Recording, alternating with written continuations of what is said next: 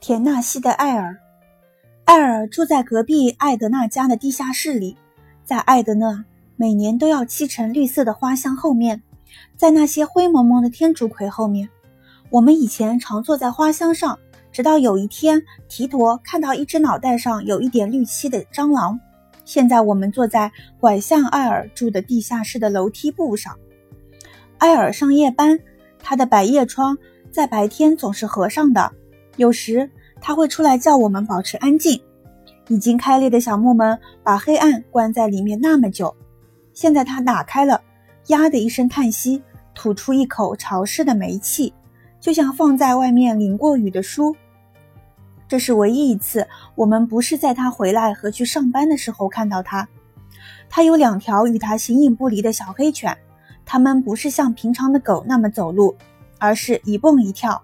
翻着筋斗前进，像一个撇号和一个逗号。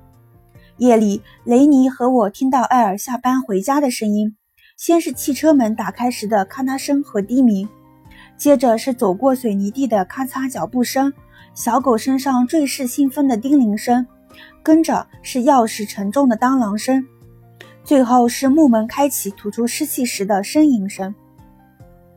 艾尔是一个自动唱机修理工。他在南边的时候学了这门手艺。他说，他说话带南方口音，抽粗肥的雪茄，戴一顶毡帽，无论冬夏炎凉都是这么一顶。在他的寓所里是一盒一盒的四五转唱片，潮湿发霉，像他每次开门时寓所里出来的气味一样。他把唱片全都送给我们，除了乡村和西部的。据说艾尔结婚了，在哪里有个妻子。艾德娜说，艾尔带她回公寓的时候，她见过他一次。妈妈说他是个细瘦的人，金发淡肤，苍白的像从未见过阳光的蝾螈。可我也见过他一次，根本不是那样的。街对面的男孩说他是一个高个红发女郎，穿粉红紧身裤，戴绿墨镜。